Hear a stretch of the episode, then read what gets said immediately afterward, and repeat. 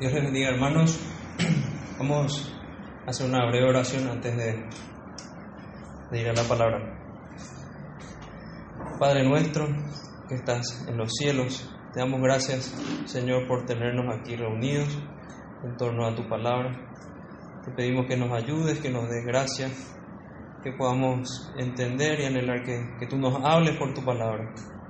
Te pedimos, Señor, que, que podamos ver tu santidad que también seamos guiados en esta tarde a arrepentirnos y a estar gozosos con Cristo y a descansar en la esperanza que vemos en, las Escrituras.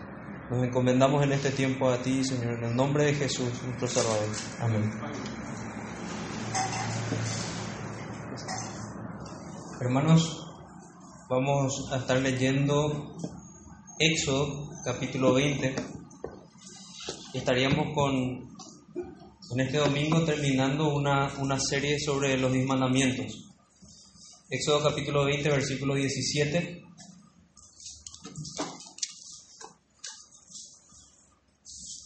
Éxodo capítulo 20, versículo 17 dice así la palabra de Dios. No codiciarás la casa de tu prójimo, no codiciarás la mujer de tu prójimo, ni su siervo, ni su criada, ni su buey, ni su asno, ni cosa alguna de tu prójimo. Que Dios bendiga su palabra, hermanos. Tomen asiento.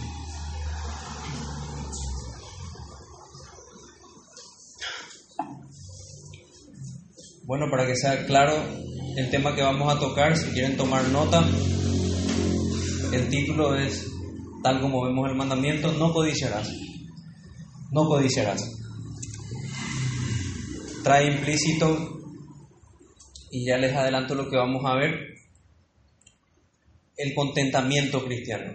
Por un lado tenemos la prohibición de codiciar cualquier cosa de nuestro prójimo, pero por otro lado, implícitamente en este mandamiento vemos el mandato de estar contentos, de tener contentamiento en Dios. Y vamos a ir viendo esto en, básicamente en tres partes. Primeramente vamos a hablar bien de, de la codicia, vamos a hablar un poco del contentamiento y finalmente vamos a hacer algunas conclusiones y aplicaciones. Vayamos entonces primero a comparar algo, porque sabemos que también en Deuteronomio capítulo 6 están los mandamientos de Dios. Éxodo 20 y en Deuteronomio capítulo 6 encontramos los mandamientos. Y hay una ligera variación en el orden de, estos ejemplos de codicia, ejemplos de objeto de codicia que tenemos en Éxodo, en Deuteronomio una ligera variación en, en, en, la exposición de Deuteronomio. Dice Deuteronomio capítulo, capítulo 5, perdón, versículo 21. No codiciarás la mujer de tu prójimo, ni desearás la casa de tu prójimo, ni su tierra, ni su siervo, ni su sierva, ni su buey, ni su asno, ni cosa alguna de tu prójimo. Hay gente que por una mala comprensión de, esta prohibición que vemos en Éxodo, porque leo nuevamente lo que dice en Éxodo capítulo 20, versículo 17, no codiciarás la casa de tu prójimo y luego dice, no codiciarás la mujer de tu prójimo, equivocadamente dicen que son dos mandamientos diferentes. Y es una de las maneras en que el catecismo católico busca tener diez mandamientos eliminando uno de ellos que es el de no hacerse imágenes.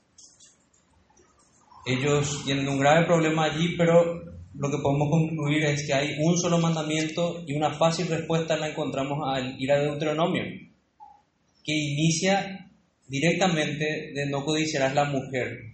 Invierte el orden, la mujer de tu prójimo, ni desearás la casa de tu prójimo, ni la tierra, ni su siervo, ni su sierva, ni su buey, ni su asno, ni cosa alguna de tu prójimo.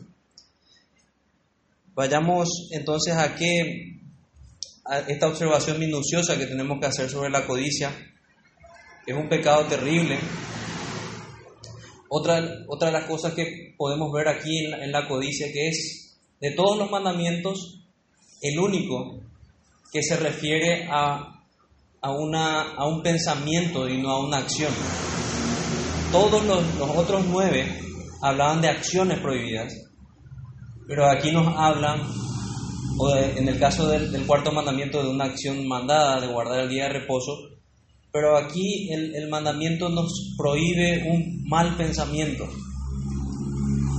Y con esto el Señor en su sabiduría nos muestra de manera más clara que toda la ley moral es del fuero del corazón, como él mismo explicó a los fariseos cuando, cuando hablaba de, hablaban de, no adulterar, el Señor les decía que cualquiera que codicia a una mujer en su corazón ya adulteró.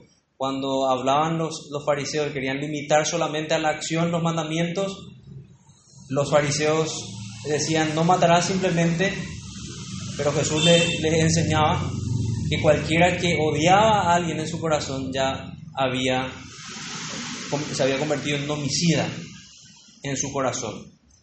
Este décimo mandamiento nos ayuda a ver que todas esas implicaciones que veíamos en, en los mandamientos anteriores están, están ahora de manera explícita, de manera clara. Esta, estas prohibiciones del foro interno del corazón, de los pensamientos. Y nos habla de codiciar. ¿Qué se prohíbe en este mandamiento? Entonces, si respondemos, es un pensamiento de maldad. Pensemos ahí, es una maldad, es un pecado. ¿Y en qué consiste este mal pensamiento? Si nos preguntamos, y aquí empezamos a entender mejor, es un deseo ardiente y desordenado por algo, que a la par trae descontento con Dios. Esa es una de las definiciones más claras y completas que, que hallé al estudiar sobre este tema. Es un deseo ardiente y desordenado, un fuerte deseo por algo que no tenemos, que a la par trae descontento con Dios. Deseamos aquello que es de otro y que no tenemos. Por consiguiente, en lugar de buscar el contentamiento en Dios, lo buscamos fuera de Él. Buscamos contentarnos en otras cosas. Allí que este, esta, esta prohibición que da el Señor de codiciar, nos prohíbe codiciar, nos prohíbe codiciar desordenadamente, porque nosotros podríamos decir, si codiciar es tener un deseo ardiente, eh, habría algunos deseos que pueden ser buenos. Yo puedo tener deseos por orar, deseos por, por estar con el Señor, y eso es bueno.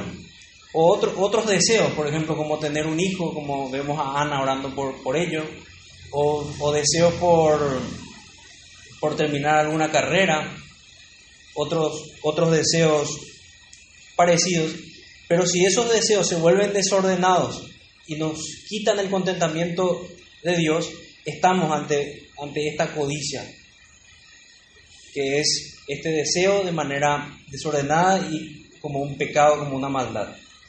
¿Qué implica y por qué es tan mala? ¿Por qué es tan malo esta, esta acción?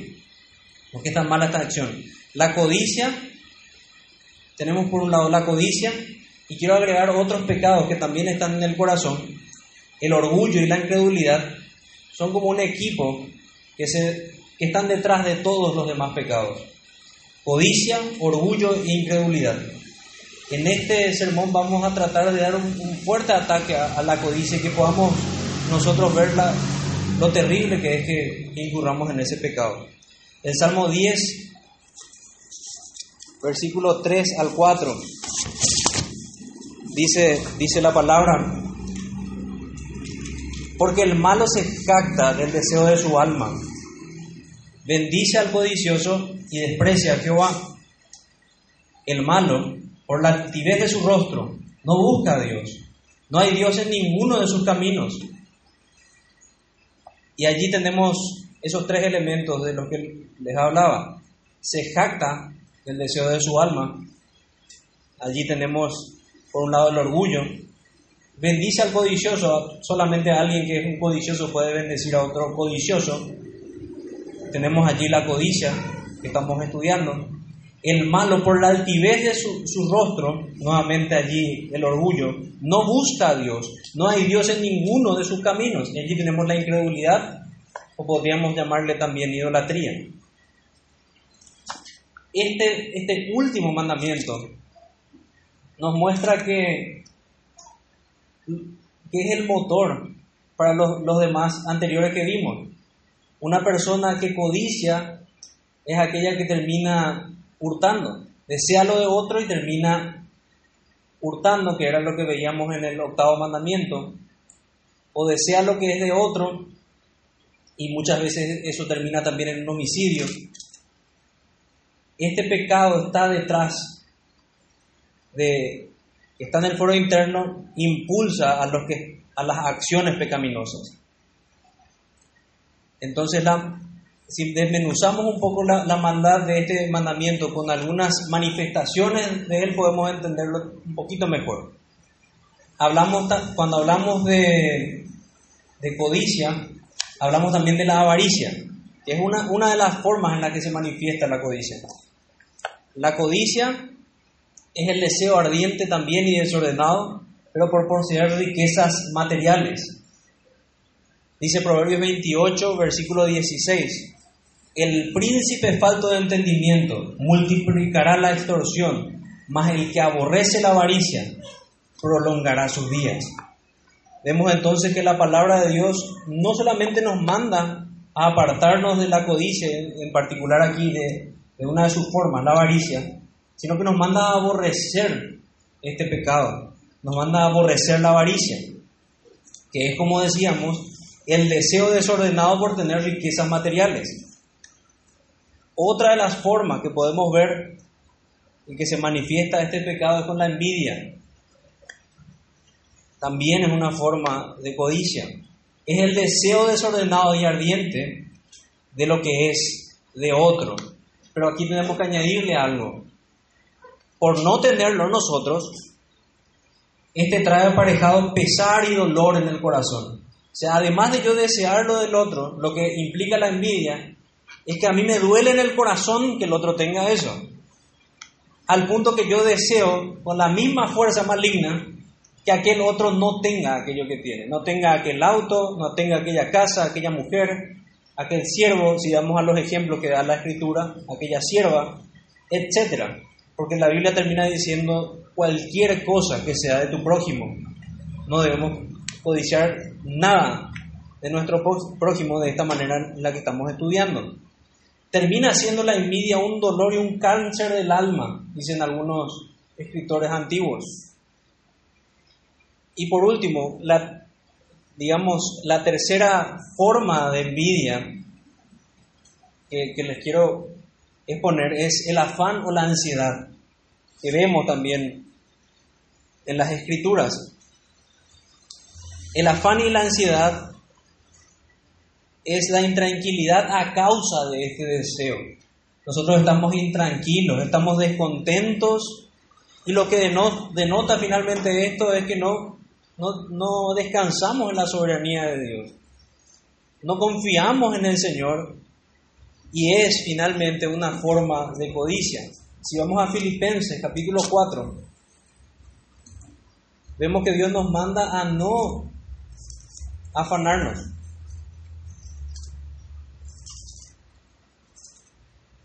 Nos manda a no afanarnos. Filipenses capítulo, capítulo 4. Desde el versículo 4, y aquí ya vamos a adelantarnos con, con un pensamiento que, que vemos en la segunda parte. Regocijaos en el Señor siempre. Otra vez digo, regocijaos. Vuestra gentileza sea conocida de todos los hombres. El Señor está cerca. Por nada estéis afanosos si no sean conocidas vuestras peticiones delante de Dios en toda oración y ruego, con acción de gracia. Y la paz de Dios, que sobrepasa todo entendimiento, guardará vuestros corazones y vuestros pensamientos en Cristo Jesús. Dios nos manda a orar y en esa oración confiar en Él, aunque tengamos carencias. Porque no está mal que nosotros deseemos, de hecho, deseemos ciertas cosas. De hecho, Dios nos, nos da promesas que si, si hay trabajo, hay, hay riquezas también como fruto de ese trabajo. Pero el problema es cuando, cuando ese deseo se vuelve desordenado en algunas de estas formas en las que vimos. Se vuelve desordenado o por avaricia, y no hace falta ser rico para ser un avaro. Cualquiera que desea, tiene su confianza o sus deseos en la riqueza, se convierte en un avaro. O la envidia, el deseo de lo que tiene el otro y una tristeza por el bien del otro. Mientras que vemos que, que los mandamientos nos enseñan a nosotros a, a tener un amor por nuestro prójimo. Si yo amo a mi prójimo, voy a también desearle el bien. No voy a estar triste por su bien. Y el afán y la ansiedad, bueno, una, una de las maneras, uno de los lugares en la Biblia donde vemos a alguien triunfar sobre el afán y la ansiedad es a nuestro Señor Jesucristo, cuando fue tentado en el desierto. Él no, no fue vencido por esto. Él tenía hambre. Y aún así continuó continuó confiando en su Padre. Así también nosotros, sea cual sea la situación en la que estemos, así como también dice el apóstol Pablo, yo he aprendido, sea cual sea mi situación, a contentarme. Así debemos ser nosotros. Y viendo lo que, lo que vemos en nuestro texto, el texto nos muestra distintos objetos de, de codicia con los que podemos ser tentados y de los cuales debemos cuidarnos. Casa, mujer. Sabemos que, que cuando codiciamos a la mujer de, otro, estamos incluyendo en otro pecado que es el adulterio o la fornicación. Siervos, criados, bueyes, asnos y como decíamos antes, etc.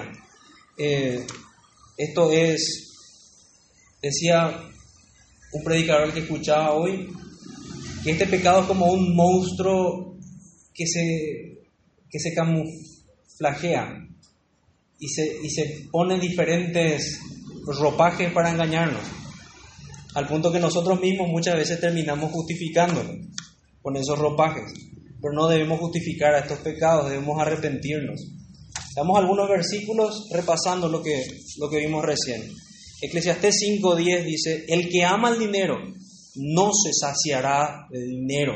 Y el que ama el mucho tener no sacará fruto. También esto es vanidad.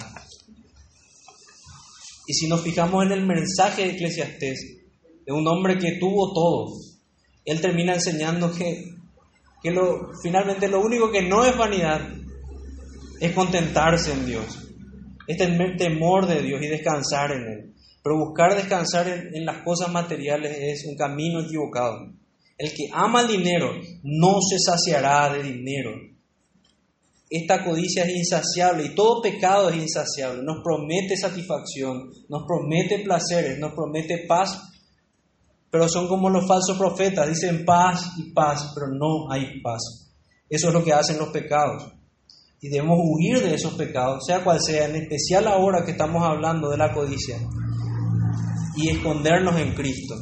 Hechos capítulo 20, versículo 35 dice, en todo os he enseñado que trabajando así se debe ayudar a los necesitados y recordar las palabras del Señor Jesús que dijo, más bienaventurado es dar que recibir. Aquí tenemos también que una de las formas en las que podemos ver si tenemos un, que tenemos un corazón codicioso, una de las formas que podemos ver que tenemos un corazón codicioso es que no somos generosos. Una persona que, de verdad está despojada de toda codicia, o sea, no hay nada más lejano que la, de la codicia que la generosidad. Y tristemente también hay engaños allí. Decimos, no, yo cuando tenga más dinero yo voy a ser generoso. Y muchas veces es una mentira, porque no es así. No hace falta tener muchos bienes para, para ser generosos, es una disposición del corazón. Y Dios nos manda a ser generosos y a ser dadivosos y a repartir. Hechos, repito, Hechos 20, 35. En todo he enseñado que trabajando así se debe ayudar a los necesitados y recordar las palabras del Señor Jesús que dijo, más bienaventurado es dar que recibir. Hoy día la gente piensa, más bienaventurado es recibir que dar. Más bienaventurado es dar que recibir. Y debemos ejercitar nuestra generosidad, tanto con los demás como con la casa de Dios. Nuestro caso no debe ser como, como la exhortación de Malaquías, que falta alimento en la casa de algún hermano o en la casa misma de Dios, donde hay necesidades para que se expanda el Evangelio. Estuve eh, también escuchando sobre una estadística en los Estados Unidos que dice que el dinero que las iglesias en los Estados Unidos dan para las misiones, son hermanos que van a otros lugares a predicar el Evangelio, en lugares donde no se está predicando el Evangelio, es el mismo dinero que se invierte para comprar chicles en los Estados Unidos. Y yo estimo que muy probablemente esa estadística sea menor en nuestro país.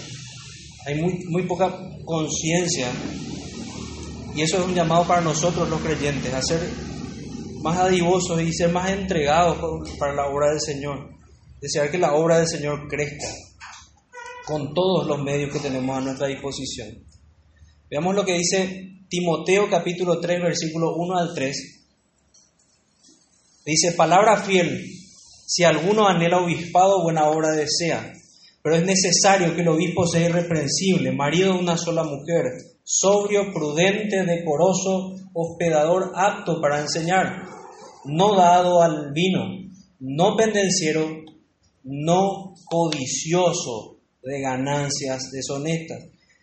Subrayemos eso, no codicioso de ganancias deshonestas, sino amable, apacible. Y dice nuevamente, no avaro, no codicioso, no avaro. Dos de las palabras que vimos recién ni codicioso, ni avaro. Y cuando vemos estos requisitos para un obispo, cuando vemos estos requisitos para un pastor, estamos viendo cómo debe ser el carácter cristiano. El pastor es, al pastor se le colocan estos requisitos porque él debe ser ejemplo para, para la iglesia. Pero este es el carácter de un cristiano. Y el carácter de un cristiano es no debe ser un codicioso, no debe ser un avaro. Romanos capítulo 7, versículo 7 dice, ¿qué diremos pues? La ley es pecado en ninguna manera, pero yo no conocí el pecado sino por la ley, porque tampoco conociera la codicia, si la ley no dijera no codiciarás. El apóstol está, está hablando de, de lo provechoso que es que Dios haya expresado el mandamiento para que su conciencia sea despertada. Así también nosotros debemos ver, pedir a Dios que despierte nuestras conciencias en cuanto a este mandamiento y podamos conocer. Y así como dijimos en otros sermones sobre los mandamientos, recordar los adjetivos, qué, duros suenan estos adjetivos peyorativos, como decir asesino, ladrón, y en este caso, ¿cómo se llama aquel que codicia? es un codicioso. ¿Cómo se llama aquel que, es una, que, que incurre en la avaricia? Es un avaro, un envidioso. Es un pecado terrible. Son pecados que desagradan a Dios. Jeremías capítulo 6, versículo 13. Porque desde el más chico de ellos hasta el más grande, cada uno sigue la avaricia desde el profeta hasta el sacerdote. Todos son engañadores. Y aquí podemos ver desde este mandamiento una de las doctrinas cristianas que nosotros como iglesia enseñamos es la depravación del hombre. A qué grado fue corrompido el corazón humano. La Biblia dice que todos, porque desde el más chico hasta el más grande cada uno sigue la avaricia. Y desde el profeta hasta el sacerdote todos son engañadores. No hay uno solo. Y esto era con Israel. No hay uno solo aquí tampoco que no tenga que examinar su corazón y arrepentirse de este pecado. Ezequiel 33, 31. Y, y vendrán a ti como viene el pueblo y estarán delante de ti como pueblo mío y oirán tus palabras y no las pondrán por obra. Antes hacen halagos con sus bocas y el corazón de ellos anda en pos de su avaricia. Como la avaricia es algo que nos quita el corazón de Dios y la coloca en las riquezas. Lucas capítulo 12, versículo 15 dice, y les dijo, mirad y guardaos de toda avaricia, porque la vida del hombre no consiste en la abundancia de los bienes que posee. Y eso se da en un contexto en el cual después el Señor Jesús habla la parábola del rico insensato, que ya expuso el hermano en su momento. Ese hombre terminó escuchando, era un hombre que decía, tenía riquezas y tenía graneros y decía, ya no entran ya no entra todo en mi granero. ¿Qué voy a hacer? Dice, voy a construir mayores. Voy a derribar lo que tenía y voy a construir otros más grandes. Y le voy a decir a mi alma, gózate con los bienes que posees. Y allí termina el Señor la parábola y dice, necio, necio. No sabes que hoy mismo vienen a buscar tu alma. Las riquezas y todo aquel que pone su confianza en las riquezas es un necio está tras un camino de necedad. Mateo capítulo 19, versículo 4, él, él respondiendo les dijo, ¿no habéis leído que el que los hizo al principio varón y hembra, perdón, esta cita está mal, varón y hembra los hizo, es el texto que, que anoté. Vayamos al siguiente, dice Primera de Timoteo capítulo 6, versículo 6. Pero gran ganancia es la piedad acompañada de contentamiento. Vamos entonces, después de, ver un poquito lo, de la codicia y la avaricia, e hincar un poco allí en nuestras conciencias sobre, sobre este pecado, sobre esta tendencia que tenemos hacia ese pecado, vayamos a lo que Dios manda. Dios nos manda a tener corazones contentos, como leíamos en Filipenses, por nada esté afanoso Dios nos manda a tener contentamiento en Él. Decíamos que nos manda a regocijaos, otra vez os digo, regocíjense.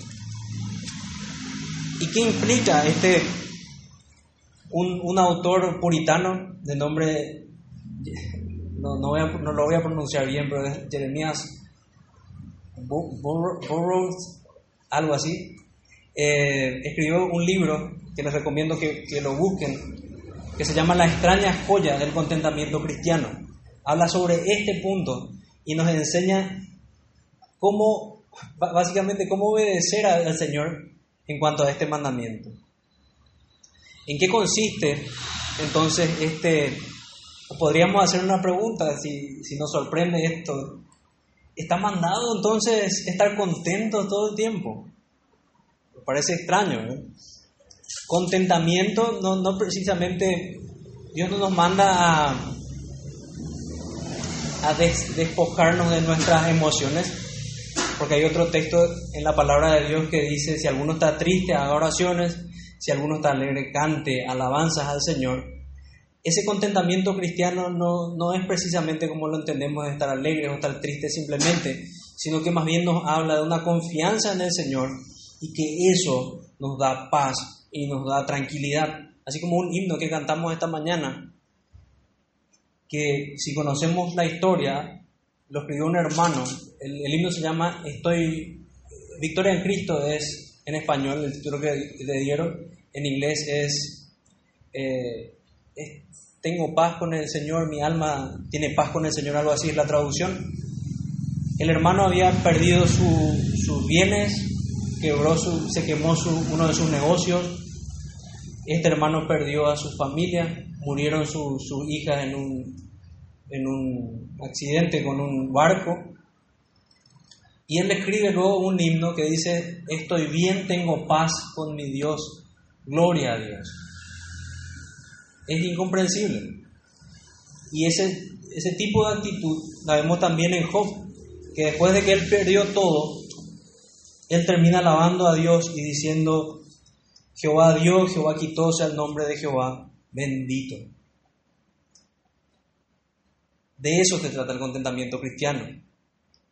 El Señor nos manda enfáticamente en muchos lugares de la palabra que nuestros corazones y nuestras mentes nuestro, nuestros afectos estén ligados al Señor de una manera profunda, nuestra confianza esté en Él. Y sea cual sea mi situación, como decía el apóstol Pablo, aprender esta extraña joya del contentamiento cristiano, aprender a estar contentos con lo que tenemos, contentos con la situación que en la soberanía de Dios estamos viviendo, contentos, y el apóstol Pablo explica eso si somos solteros, si estamos casados, si tenemos hijos. Como, como decía antes, está bien tener ese deseo, pero cuando ese deseo se convierte en deseo desordenado, ahí hay un problema. Podríamos preguntarnos, si tenemos realmente a Cristo, ¿cómo, ¿cómo podríamos tenerlo a Él y no estar contentos? Debería ser Él nuestro mayor bien, nuestro mayor gozo. Entonces, ¿En qué consiste este, este pensamiento de estar contentos? Leo unas líneas que, que tomé nota. Es una plena confianza en nuestro Dios soberano, en nuestro Creador, en nuestro Salvador, quien nos dio libertad y nos sacó de la esclavitud de este mundo.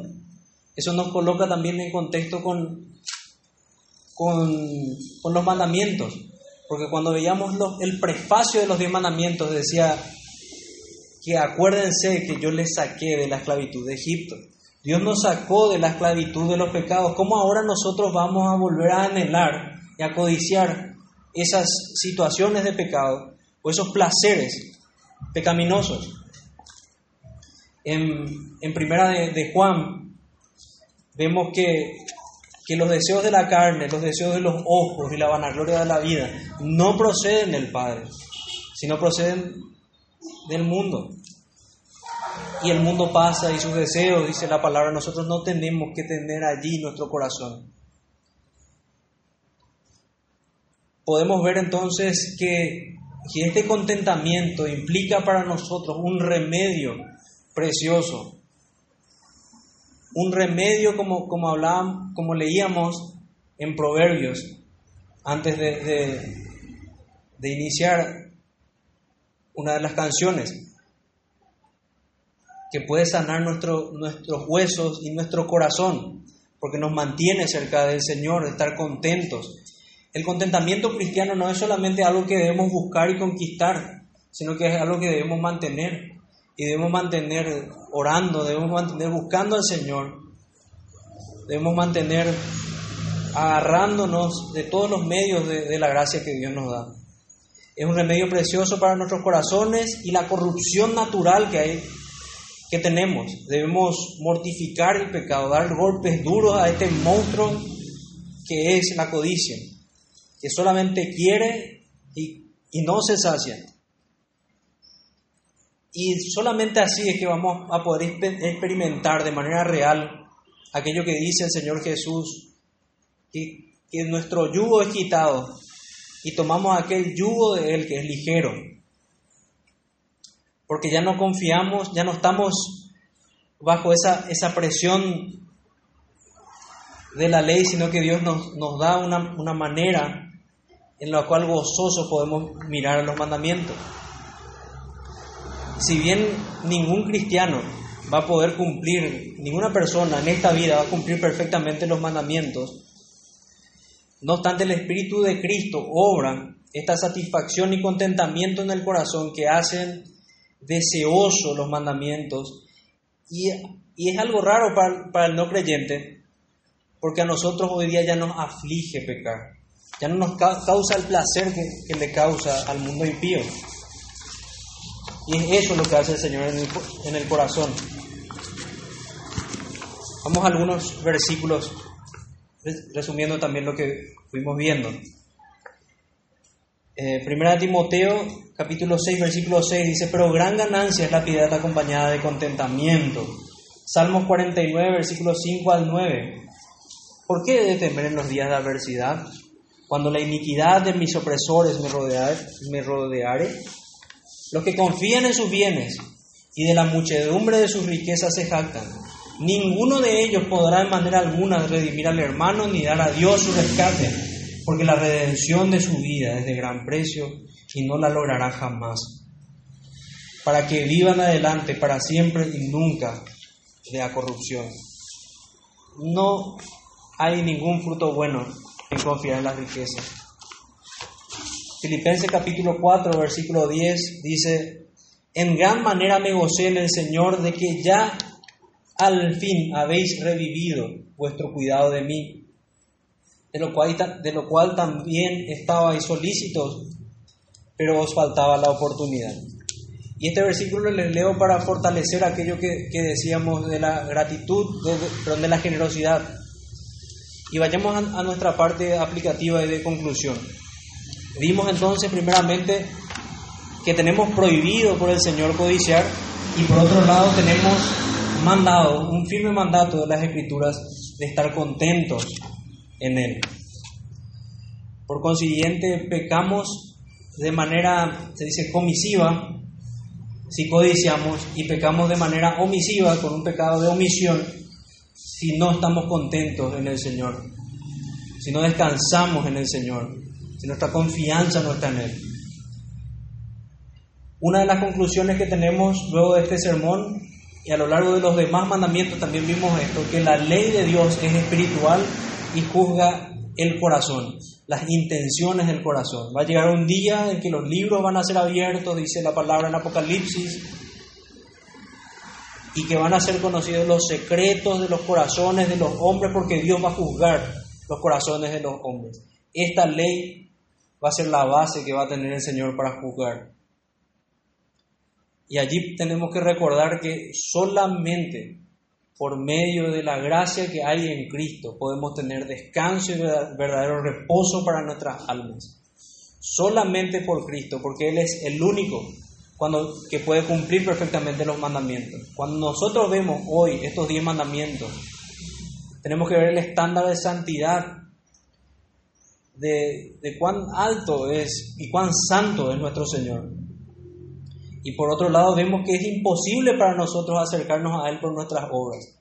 Pero Dios nos muestra con todas las escrituras que esta ley nos lleva a Cristo.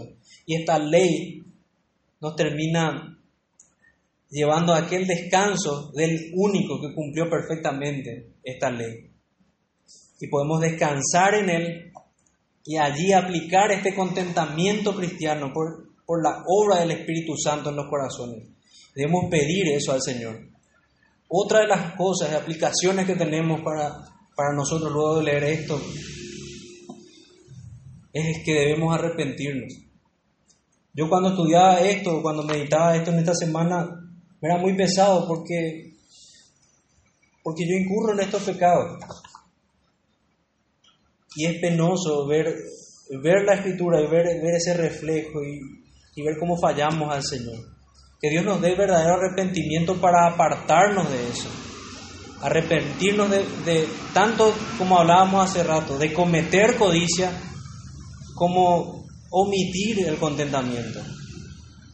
De ambas cosas tenemos que arrepentirnos. Debemos buscar ardientemente no el pecado, sino aquel contentamiento cristiano y mantener el contentamiento cristiano, sea cual sea nuestra situación. Debemos buscar obedecer al Señor. Aquí tenemos una lista de remedios contra la codicia.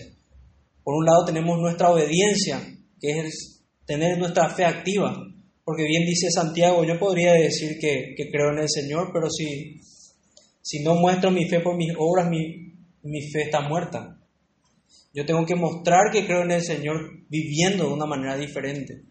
Debemos aprender a meditar en la verdad, meditar en esto que estamos estudiando hoy, porque es palabra de Dios, no palabra del pastor o de ningún hermano que viene a hablar aquí, porque si predicamos correctamente la palabra, es Dios mismo quien habla en nuestros corazones y nos dice que obedezcamos, como cantamos también hoy, que nuestra fe sea viva y activa cada día, que meditemos en Él, que oremos cada día para descansar así en Él y podamos vencer a este monstruo que vimos descrito hoy. Este monstruo que se manifiesta dentro de nuestros corazones, que se viste de diferentes maneras que, decíamos antes y pretende engañarnos. Nosotros mismos, ¿cuántas veces no justificamos este pecado? No, pero yo tal cosa, yo... Una de las formas que se manifiesta el, este pecado es por nuestras quejas. Nos quejamos. Nos quejamos de esto o lo otro. Y allí probablemente si analizamos nuestra queja, probablemente hay codicia o avaricia o alguna ansiedad o afán que debemos llevarlo al Señor en oración. O alguna falta de generosidad. Nos quejamos. ¿Cuántas veces me he quejado en esta semana? El Señor humilla mi corazón.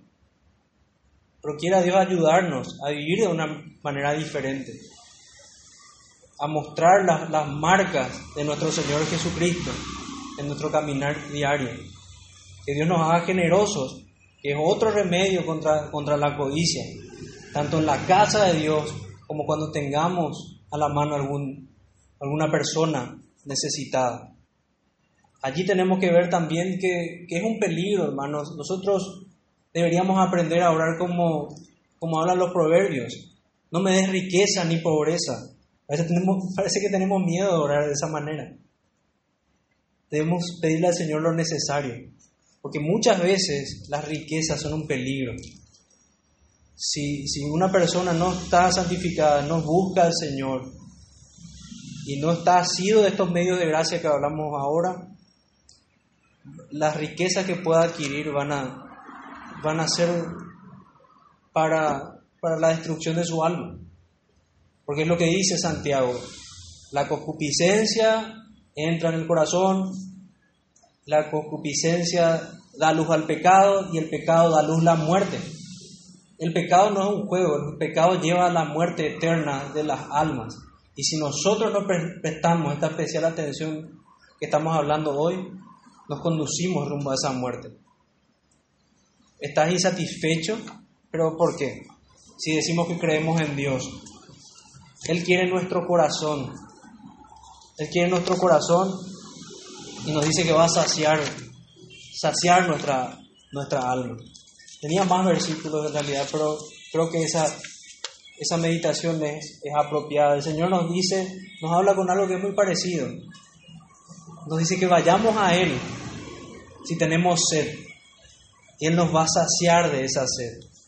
No busquemos saciar esa sed en, cualquier pecado o cualquier lujuria o cualquier tentación barata que lleva a la muerte. Busquemos saciar esa sed en el Señor.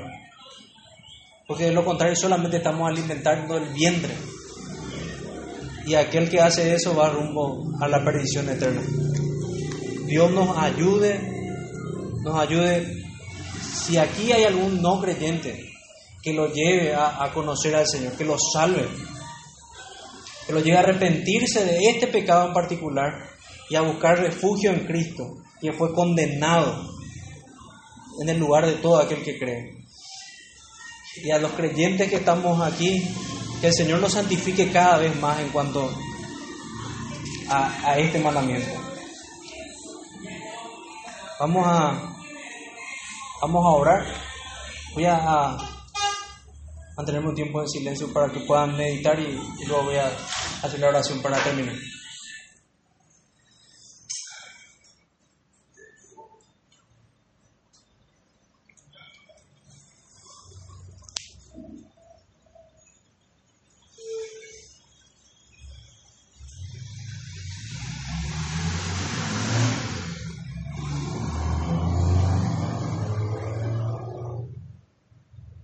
Padre bendito, Dios del cielo, te damos las gracias, Señor, por tus mandamientos, que son un tesoro hoy para nosotros, que son un seguro para nuestra alma, que nos llevan a Cristo, que nos guían al arrepentimiento por el poder del Espíritu Santo, que nos muestran nuestra maldad, que nos muestran la terrible condenación que merecíamos y que nos muestran el gran Salvador que tenemos.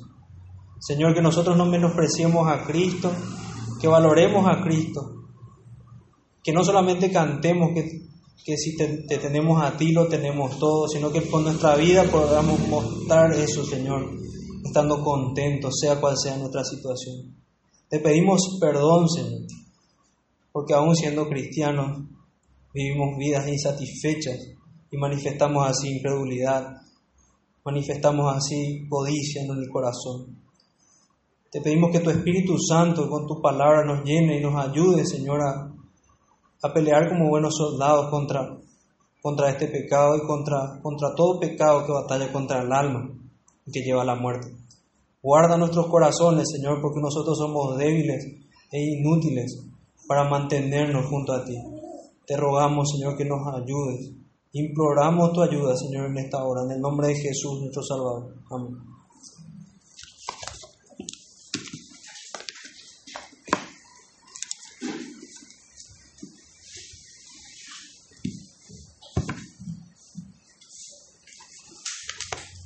Para finalizar vamos a cantar el himno número 409.